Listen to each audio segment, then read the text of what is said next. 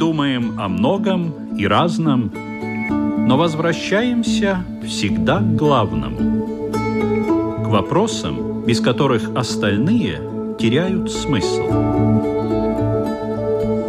Беседы о главном на Латвийском радио 4.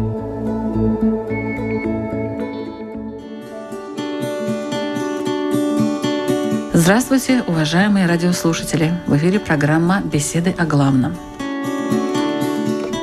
Нами управляют инстинкты, но не только. В отличие от животных, человек часто хочет съесть и захватить намного больше своих потребностей. С другой стороны, аскетизм – отказ от удовольствий. Иногда его называют философией наслаждений – Парадоксально, но факт. Даже небольшое, но достаточно ответственное голодание, скажем, 3-4 дня, может изменить наше ощущение еды. Мы острее чувствуем ее запах. Хочется наслаждаться каждым кусочком, смакуя его во рту. И это неправда, что после такого срока голодания люди набрасываются и проглатывают пищу. Отношение к ней становится иным – Точно так же человек, носивший повязку на глазах, радуется увиденному, наконец, облаку на небе или полевому цветку. Тот, кто не слышал, обретя эту способность, чувствует многогранность каждого звука. У кого долго был заложен нос, тот человек удивлен, сколько запахов, оказывается, витает в воздухе. Может, действительно, иногда надо остановиться, прекратить подачу во все органы чувств вала информации и обрести этот мир заново. А к чему может привести аскетизм, доведенный до самой высокой степени? Не к тому же, что и бесконтрольное потребление удовольствий. Сегодня в беседах о главном мы будем обсуждать тему «Удовольствие и аскетизм. Как не перейти границу». В нашем разговоре участвуют православный священник, клирик Рижского Свято-Троицкого собора иерей Валентин Васильев. Здравствуйте. Капеллан Латвийского мусульманского центра Нур Мухаммад. Здравствуйте и буддист, глава медитационного центра Вихара Игорь Домнин. Добрый день. Ведущая Людмила Вавинска, и мы начинаем.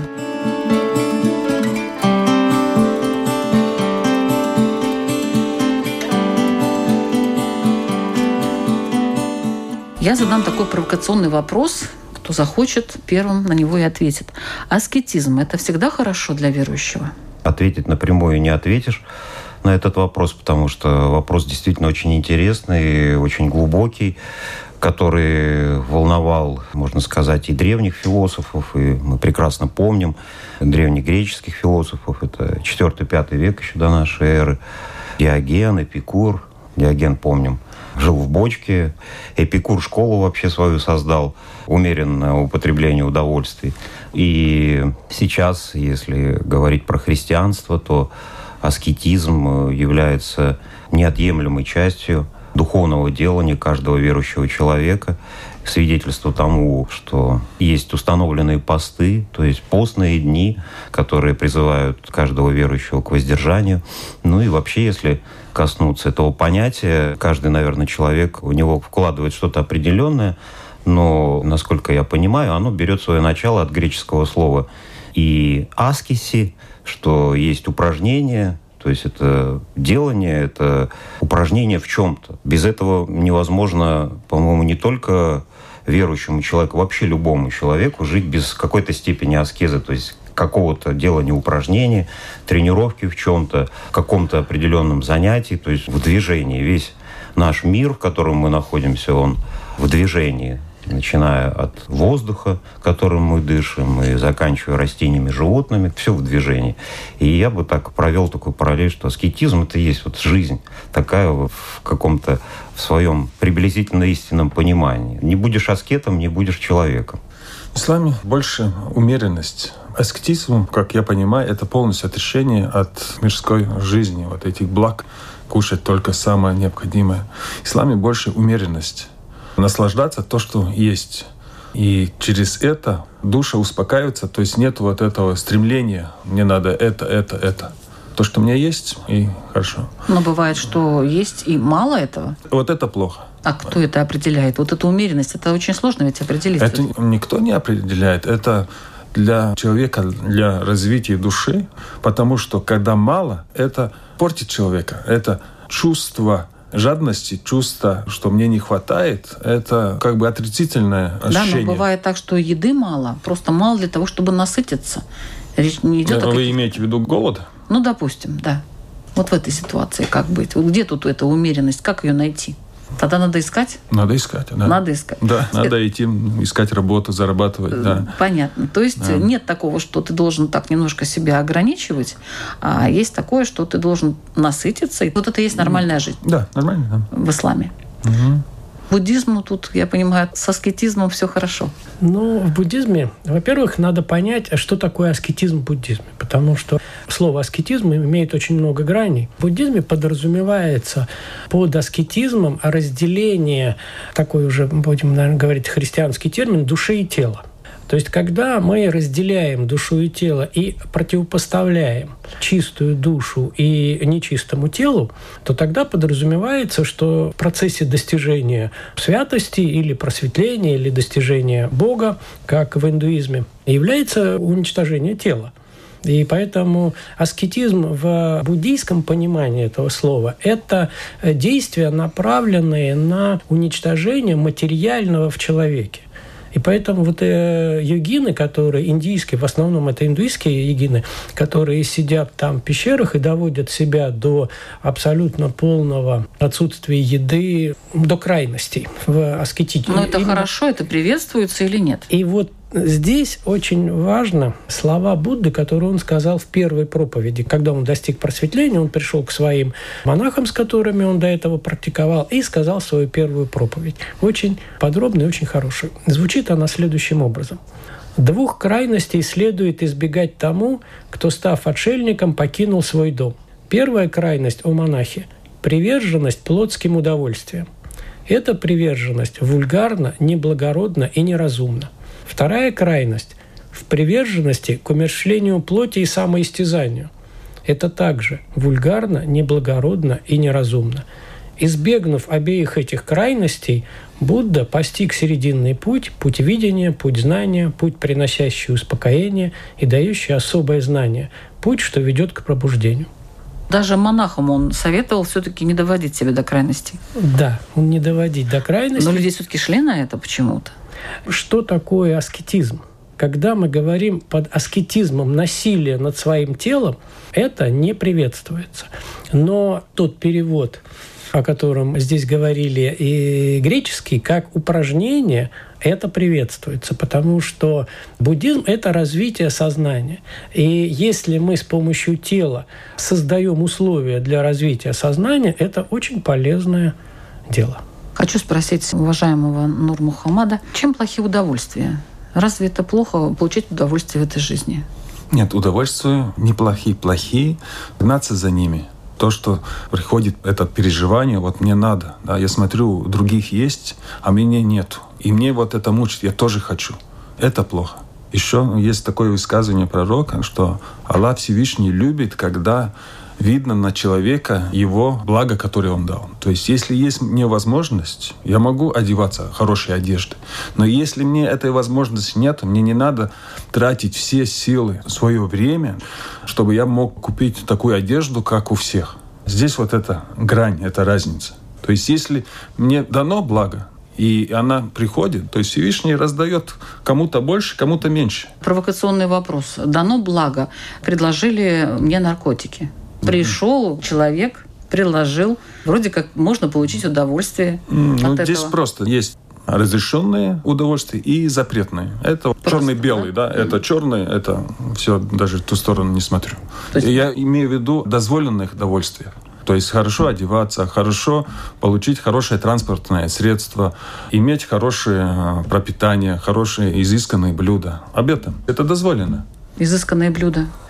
Мы разговариваем об аскетизме, об удовольствиях, и, конечно, хочется отметить, что это есть, как я вначале говорил, не просто упражнение, не просто достижение какого-то состояния или от удовольствия, или наоборот от отказа от них и ведя аскетический образ жизни. Всегда есть мотивация. В христианстве аскетизм, он был связан э, с любовью ко Христу, с любовью к Господу, с любовью к Богу. И вот только любовь подвигала людей совершать подвижничество. Да? Вот это слово «подвижник», оно есть от слова «подвиг». Он двигается чему он двигается? Он двигается к Богу. Он не просто хочет достичь какого-то равновесия или какого-то баланса в чем-то. Он это совершает ради любви. Если так говорить немножко подробнее, есть три вида монашества. Вообще монах от слова тоже греческого «монос», оно обозначает один, количественное значение и качественное. То есть он в отдельности, еще и качественно себя собирает как личность в одно целое. И поэтому, соответственно, когда есть мотивация, когда есть цель, и тогда человек уже вдохновляемый и просвещаемый Духом Святым, он видит уже, какие он может позволить себе аскетические подвиги, то есть до какой степени он может дойти, чтобы это не было вот таким... То есть он сам э, чувствует ну, это, фанатизмом да? или безумством каким-то. Будем говорить, с Божьей помощью. С Божьей помощью это осуществляется. Надо сказать, что нет в христианском делании каких-то определенных шаблонов и правил, как это может произойти. Это у каждого происходило по-разному, потому что ну, так же, как и любовь человека к человеку и любовь к Богу, она проявляется очень по-разному, в зависимости от того, какой он сам.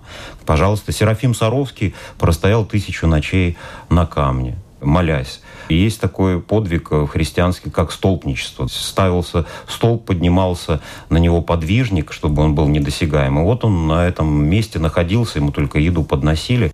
То есть столпники такие были, были отшельники. То есть это очень-очень в различной степени. Потом уже со временем сформировались, конечно, три вида. Ну и сейчас по сути, остался на сегодняшний день. Это первый вид отшельничества, второй вид – это общежительные монастыри, когда монахи живут сообща, братья или сестры, и э, третий вид – это так называемые скиты, где тоже практически отшельники, ну, два-три монаха, может быть, или две-три монахини. Ну, а вот, какая вот. вот у них цель? Они должны молиться за все человечество? Но я понимаю, у них такая личная цель быть ближе к Богу. Ну а вот для других польза... Вы знаете, если сказать честно, я могу только догадываться, могу только предполагать, какая цель. Думаю, наверное, молятся да. все. Но за всех нас. У каждого человека вообще есть цель в жизни. И, как мне кажется, да, у этих людей, у монахов, цель достичь, будем говорить, я не назову это Богом, достичь совершенства, красоты, гармонии и внутри себя, и в окружающем мире. И они видят это и избирают это как веру в Господа Иисуса Христа. Ему как бы задача главная как-то честно по совести пройти путь свой, жизненный. Вот это цель. А так, чтобы заработать очки и что-то сделать, чтобы у тебя был пропуск в Царство Небесное, такого нет понимания. Я думаю, что в исламе все-таки есть такое понимание. Чем ты ровнее живешь, тем больше вероятности, что попадешь в рай. Да, есть изречение пророка, саллаху что бедный зайдет в рай 500 лет раньше – то есть, То есть у вас приход разделяется на да, некоторые... Да, да, да. Там очень ну, большая разница да, по времени. Есть некоторые, которые зайдут рай в мгновение ока. То есть есть какая-то градация? Да, сам судный сразу... день будет длиться много тысяч лет. Сам а, судный день. И не сразу? То есть и очередь сразу, такая нет. будет? Только называется судный день, но он будет... Я думала, это прям сразу один раз. Нет, нет, нет. Там богатым надо будет отчитываться, как они, во-первых, заработали, а во-вторых, как они потратили свое имущество. Бедным легче.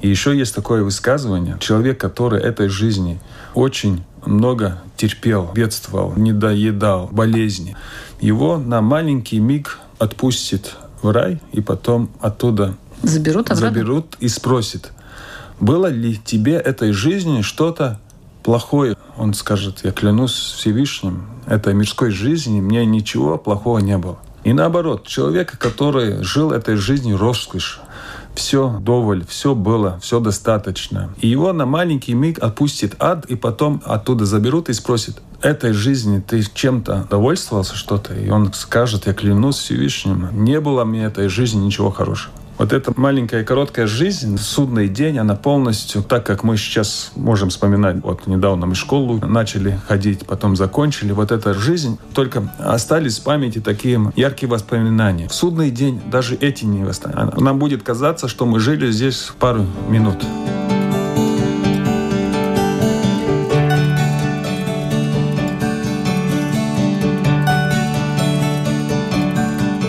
связь бедности и аскетизма Всегда ли аскет должен быть беден, немощен? Или, в принципе, эти вещи не взаимосвязаны? В буддизме есть разделение удовольствия. Это мирское отношение к удовольствиям и есть монашеское. Но монахи это особый путь. Почему особый? Буддизм вообще монашеское учение. Буддизм не общественная религия, не религия общественного спасения. Буддизм – религия личного спасения. Он создавался как монашеское учение. А дальше часть из этого учения начали применять в мирской жизни. Так вот, когда мы что-то берем из учения буддизма в жизни, то в жизни мы говорим, что есть привязанность к удовольствиям. И это не э, является положительным, потому что привязанность к удовольствиям приводит к явным страданиям. Как это можно выразить? Очень просто. Если я хочу, допустим, выпить чашечку кофе и получаю вот это удовольствие, то это очень хорошо. Но если я страдаю от того, что не могу выпить чашечку кофе, это привязанность. И очень часто вот это удовольствие переходит в привязанность. Сначала мы получаем удовольствие от какого-то действия, а потом начинаем страдать от того, что мы не имеем этого удовольствия. И это очень быстро проходит. Это как наркотики. Только наркотики это в очень такой яркой форме, а любое другое удовольствие это в неяркой форме. А монашеское это тогда, когда люди переходят в монашество, и они начинают разбираться с самим собой и видят, что за любым желанием получения удовольствия существует страдание. И поэтому настоящее удовольствие получается не в получении удовольствия, а в отказе от него. Это пример вот какой. Вот, допустим, я курю сигареты. Ну, вообще, я курильщик.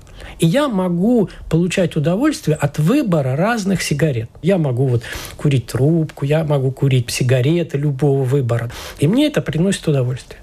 Но наибольшее удовольствие принесет отказ от этого. Когда мне, как не курильщику, абсолютно все равно.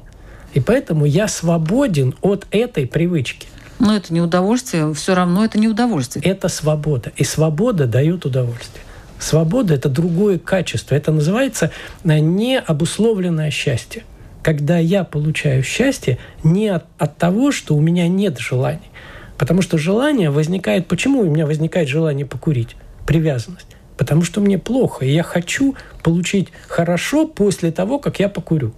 Это на самом деле является проблемой. И монахи, когда они сидят и практикуют, они пытаются различить вот это и пытаются осознать необусловленное счастье и прийти к необусловленному счастью, и, соответственно, даже не отказу, а желание удовольствия становится бессмысленным. Я отказываюсь от хорошей еды, допустим, я отказываюсь от красивой одежды, я отказываюсь от хорошей машины. Да, и получаю свободу. И это очень хорошее состояние, когда я не завишу от этого. Конечно, если есть хорошая еда, если у монаха будет выбор между хорошей, вот ему он утром встал и пошел на подаяние, ему дали здесь вкусную еду, здесь невкусную еду, он возьмет вкусную еду. Конечно, не будет такого, что он вот возьмет невкусную. Ну, все неоднозначно, Но... да, получается все-таки. Нет, просто он к этому не привязан. Он не будет ждать жаждать раз, да? вот этой вкусной в следующий раз. Он возьмет то, что есть, и будет радоваться тому, что есть. И это называется свобода от желания.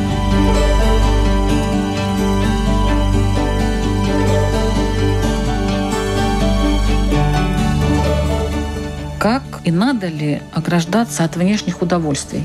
Если у соседа действительно новый автомобиль, пример, который вы любите, Нурмахамад. Работать опять над верой в будущей жизни. Мы уже неоднократно говорили, что мы как бы говорим, что после этой жизни будет следующая жизнь. Но она не так сильна. И если мы работаем над этим, чтобы укрепить, тогда все, что эта жизнь касается, она становится автоматически маловажным. Но и мы живем-то это... в этой жизни пока что. живем, да. И нам-то кажется, что она довольно длинная, и мы завязаны на какие-то отношения. Мы это видим, да, но надо работать над тем, что мы видели следующую жизнь, которая невидима. То есть только таким образом можно свои желания контролировать и оградиться от внешних вот этих вот удовольствий. Я думаю, вот те, которые живет этой жизнью только и не верит в следующую жизнь, Наверное, да верят, есть какие-то. Может быть, но хотят и здесь жить э, неплохо. Можно ли поставить вот эту вот стенку каким-то образом, как в христианстве? Ну, в христианстве это личный выбор каждого человека. Христианство не принуждает к этому. И мы знаем множество примеров, когда люди богатые, и цари, и сейчас известны многие богатые люди, которые внешне живут, может быть, даже так мало кому досягаемо.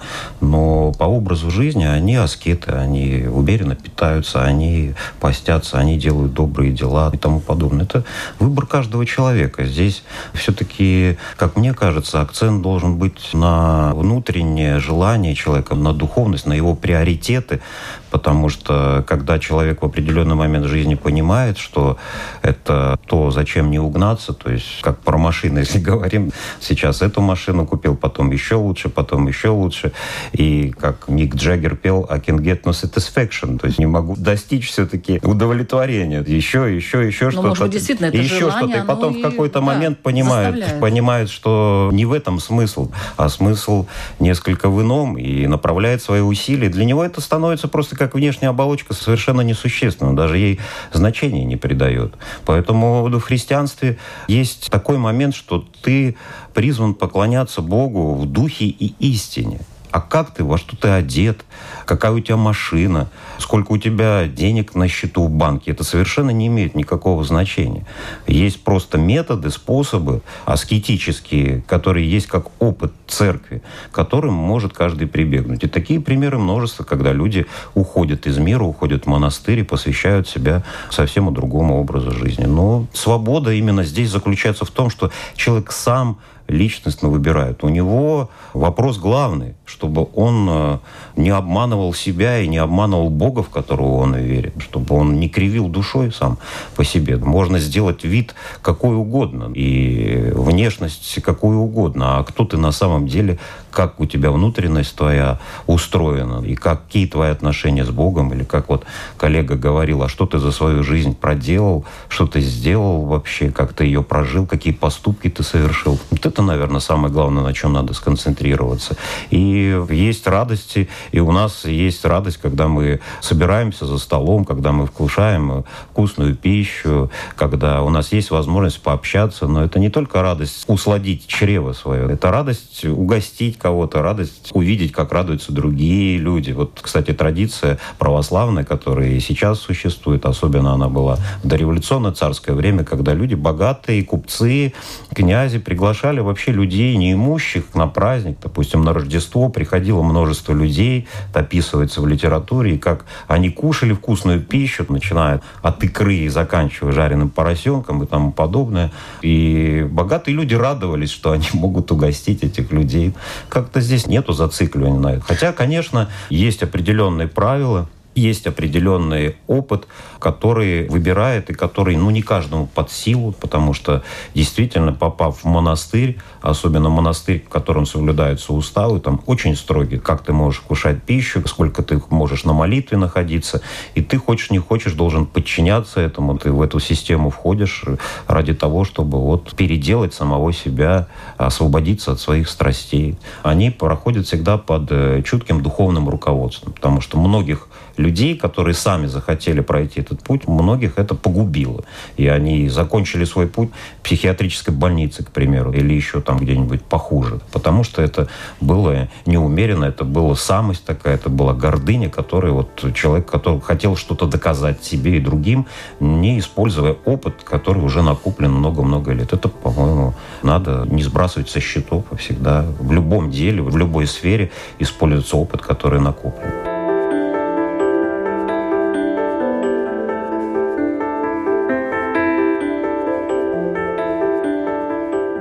Хочу напомнить, что вы слушаете программу «Беседы о главном». Сегодня у нас тема «Удовольствие и аскетизм. Как не перейти границу». В разговоре участвуют буддист, глава медитационного центра Вихара Игорь Домнин, капеллан латвийского мусульманского центра Нур Мухаммад и православный священник, клирик Рижского Свято-Троицкого собора иерей Валентин Васильев.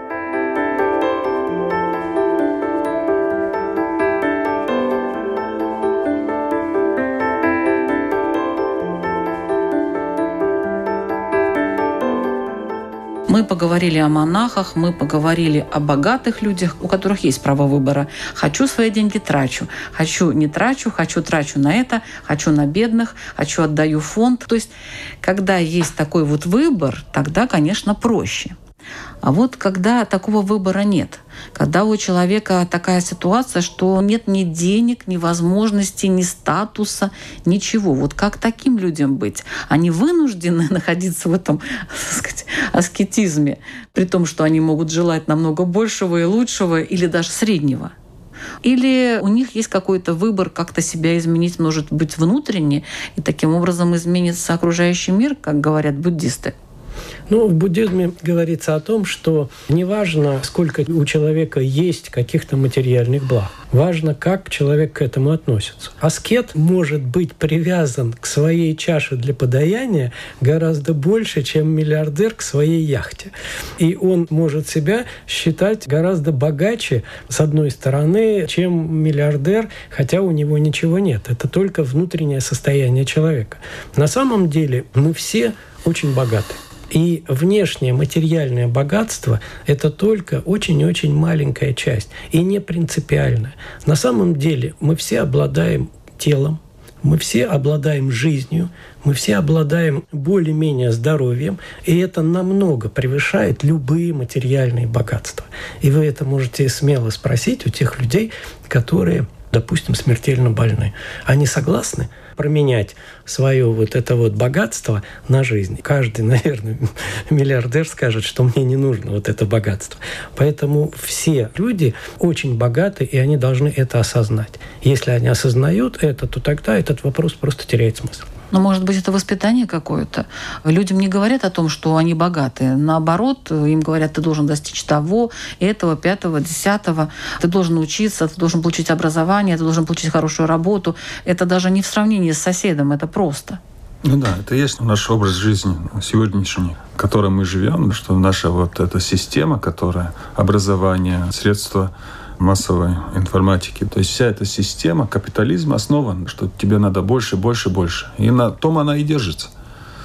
А как вырваться из этого? То, что мы говорим, разные практики. Какие и, практики и... есть в исламе, например? В исламе, например, есть пост. Есть обязательный пост, который Рамадан месяц, и есть добровольный. Сколько у вас постов в году? Один месяц в году – это обязательный, и есть очень много разных желательных. Любой пост в исламе, будь то обязательный, будь то добровольный, он одинаков. То есть от рассвета до заката нельзя потреблять ничего, ни воду, ничего не должен зайти в рот. И тоже отстраняться от э, сексуальных отношений в течение вот этого периода. То есть три дня с утра до вечера? Сейчас э, зимой очень легко, потому что рассвет начинается где-то 7 часов, и сейчас уже... С рассвета до заката. За заката, да. Сейчас То есть это не можно... по часам, да. не по часам, а по солнцу. По солнцу, все по солнцу, да. А летом, когда у нас было Рамадан в начале июня, тогда было трудно, потому что рассвет где-то 2.30, а заканчивается после 10. И еще бывают жаркие дни, и когда воду пить не можно. И потом, когда мы сидим на ифтаре, после когда прозвучал азан, прочитали молитву, и мы смотрим на эту воду, и она такая ценность. Через... Чем вот хороши вот эти аскетичные варианты поведения, что, как я уже говорила, действительно в какой-то момент ты понимаешь, что вот это как раз самое ценное, mm. что есть.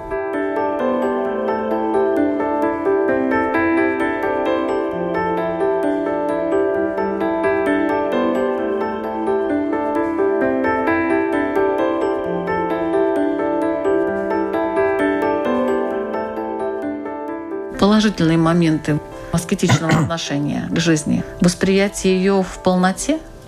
Мне кажется, тут какая-то разгадка есть в таких строчках. Ты понял блаженство занятий, удачи, закон и секрет.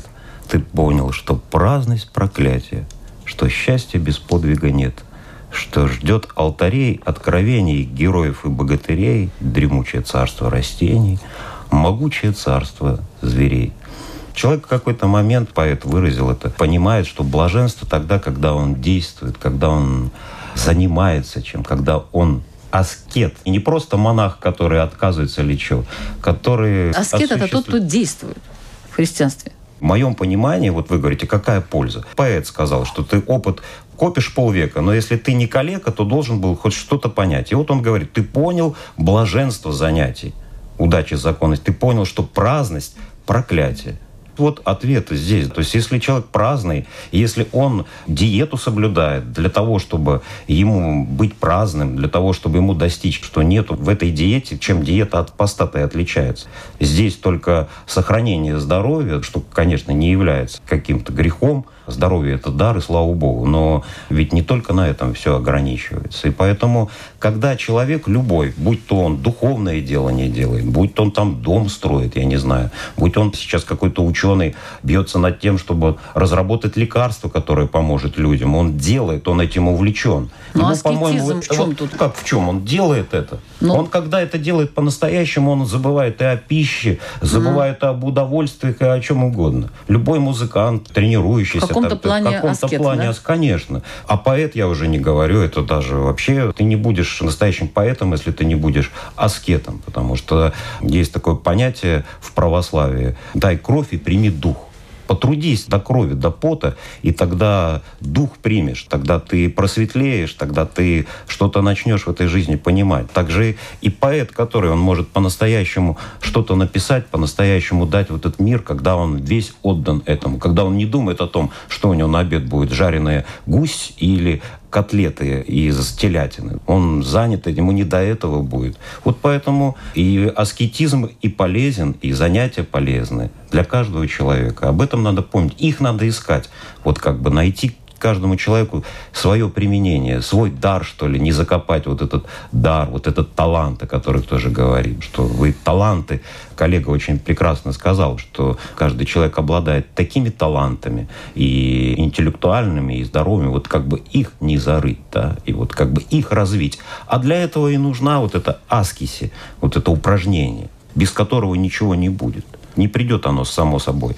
Только тогда, когда потрудится человек. И в христианстве всегда человека призывало к внутренней труду и к работе, и внутренней, и физической. И есть понятие синергии. То есть энергия человека и энергия Бога. Не может просто действовать энергия Бога как таковая. Какие-то отдельные случаи вмешательства есть, но всегда делание, оно как вот предание, опыт церковный говорит, что без труда и не выловишь, грубо говоря, ничего.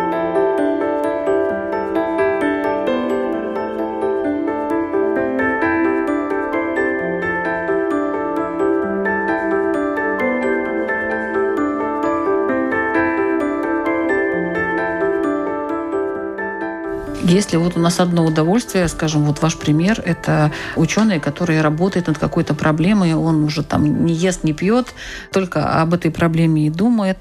Как это связано, может быть, вот этот пример хотя бы, с душевным подвигом. Или в любом случае это является душевным подвигом, и в любом случае это поддерживается высшими силами. Но мало ли человек увлечен чем, он может увлекаться чем угодно. И в любом случае это будет считаться таким вот душевным подвигом. Или все-таки есть определенные практики, которые развивают душу, и аскет в этом смысле он становится более духовно обогащенным. Вы знаете, у каждого же свое призвание. И поэтому мне трудно судить, что движет ученым, которые это делают. Если им движет алчность, жажда кому-то отомстить или кому-то доказать, или что-то сотворить то, что принесет горе и разрушение, то какой же это аскетизм? Это, конечно же, пагуба и страшная вещь. Когда усилия человека направлены на созидание чего-то, добро, на проявление своей любви и к Богу, и к людям, тогда это ну, в какой-то степени можно считать правильным путем. То есть есть Хотя... ложный аскетизм, а есть такой настоящий? Да, конечно, да. Так же, как и грибы в лесу похожи. Есть ложные опята, а есть такие опята, так все. есть, кстати, бомжи настоящие, а бомжи ложные тоже есть. Очень много в жизни такое все. Есть настоящий священник, а есть ложный священник. Ложный священник это как? Так вот есть такие. Не сразу распознаешь. Настоящий праведник и ложный праведник. Ну, по крайней мере, тот, который идет к настоящему Поэтому там, я думаю, не каждый священник дерзнет себя назвать настоящим. Он хотел бы им быть, а получается у него это не получается, это не ему судить. Так вот, его специальность, наверное, говорит о том, что он не имеет права сказать о том, что да, я вот настоящий, ко мне Ну, так люди должны такой. каким-то образом это... А люди чувствуют это, и людей не обманешь. Люди сами знают, когда тем более застигнуты в горе в каком-то, очень обострены все чувства. И так э, было, кстати, с монахами и старцами, которые уединялись, которые убегали от мира, а люди их там находили, стояли часами, чтобы попасть, чтобы прикоснуться к этому человеку, чтобы просто его увидеть. Хотя он этого не хотел. Вот он, ну, это действительно святые люди, редкость, настоящие старцы такие, которые человек приходил, там приезжал и получал или исцеление, или получал ответ на свой вопрос, который его мучил долгое время. Вот это, наверное, да, есть настоящий. Поэтому надо внимательно очень быть, следить. Следи за собой, будь осторожен, как поется в песне, всегда. Не увлекаться Вот, аскетизмом. Замечательно тоже и Будда сказал. Серединный путь, средний, даже монахам сказал. Вот что- я все хочу в течение программы, все хочу как-то найти этот средний путь. Вот какие-то флажки как-то расставить на этом пути, как человеку вот выбрать. Ну, вы знаете, натура человеческая какая. Либо в одну сторону, либо в другую. Либо он там себя истязает до смерти, доводит себя, тоже, кстати, может быть, тщеславие, определенные гордыни. Да, я такой вот, я могу. Либо он бросается уже в пучину этих удовольствий, но тоже не может оценить. Ему кажется, а что я, собственно говоря, делаю, так все и так далее. Я жив, здоров, слава богу, да. А потом в конце получается, конечно, какое-то опустошение душевное. И человек понимает, что, в принципе, он много времени провел зря, даром и в плохих занятиях. Вот где эти флажки, как их расставить? Может быть, Игорь нам поможет.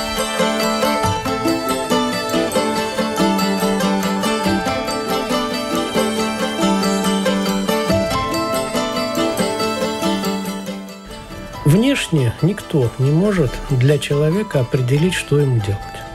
Потому что это только внутреннее состояние человека. И здесь задача увидеть самого себя, как в греческом храме в Дельфах написано, познать самого себя. Поэтому если человек не познает самого себя, то он никогда не сможет найти серединный путь. А что такое познать самого себя? Это увидеть свои самые тонкие чувства, свои самые тонкие эмоции. И тогда определить очень просто. Если я что-то сделал, и это вызывает во мне после того, как я сделал беспокойство и тревогу, и как это на сердце нехорошо. Все прекрасно понимают, что это такое. Когда я что-то сделал, может быть, даже я думаю, что это благое дело. Ну, к примеру, когда руководитель решил дать премию своему подчиненному. Очень хорошее дело, он сделал, дал эту премию, а потом выходит, а на сердце плохо. Чувствует, что неправильно он сделал. Не Благое. тому дал. Может быть, не тому дал, не так. А другой момент бывает, что он уволил какого-то человека за что-то.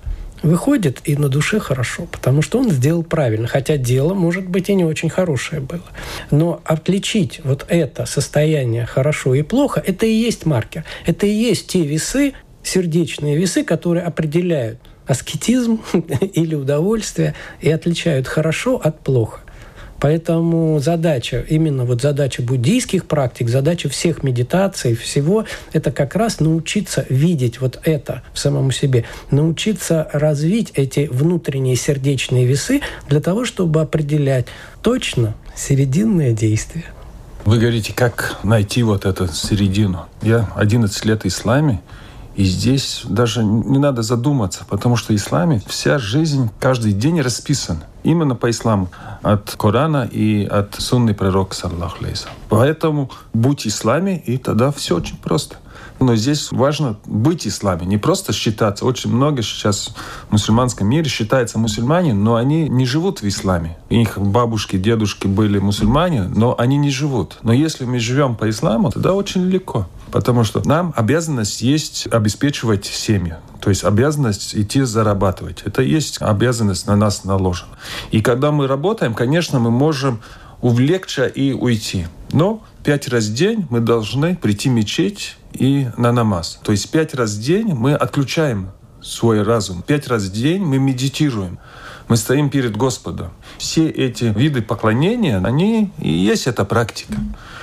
Я говорил с одним человеком, который был очень сильный ислам, и он сейчас немножко отошел, и он сказал, мне стало немножко скучно, что вот все так ясно, все регламентировано, я хочу свободу. Есть люди, которые хотят испытывать боль, испытывать радость. Каждому свое. Но ислам, я сейчас могу убеждением сказать, что это есть очень хороший путь, где человек обретает вот это спокойствие души этой жизни. Уже не говоря то, что его ожидает в следующей жизни. Наша программа же больше о этой жизни. Не как получить... Мы по-разному, по у нас бывает. Мы да. иногда и про ту жизнь говорим. А здесь как бы в одном. Но мы не теряем надежду действительно на будущую жизнь, это однозначно. Тоже интересно, что несмотря на то, что в христианстве тоже очень много различных требований, различных указаний, как надо делать, в какое время совершать то-то или то-то, но самое главное – установка, самый главный ответ на вопрос, который задавали очень давно и задают сейчас, что вот сделать, чтобы наследовать жизнь вечную, не потерять эту надежду, как достичь Бога совершенства. И сказано, это давно было, возлюби Бога всем сердцем, всем разумением своей, всею крепостью своей, и возлюби ближнего, как самого себя.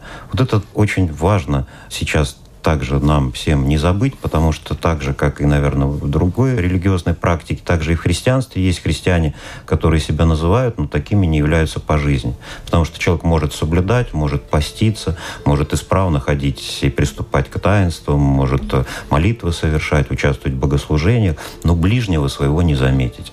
А возлюби ближнего как самого себя, это как раз момент не то, что ты родственника будешь любить, и это естественно по природе, а не пропустить, не прозевать тот момент, когда тот ближний понадобится в твоей защите, понадобится в твоей помощи, понадобится в твоем участии, не обязательно материальном, может быть, духовном. Вот это самый главный путь, самая главная установка, лейтмотив.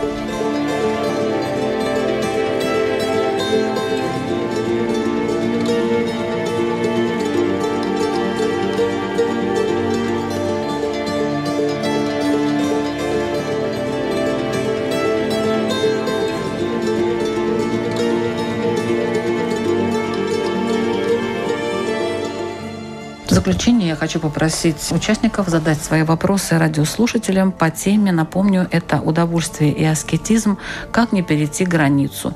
Вопрос был задан в самом начале программы, но сейчас, наверное, будут уже другие вопросы от участников. Пожалуйста, предлагаю Игорю Домнину, буддисту.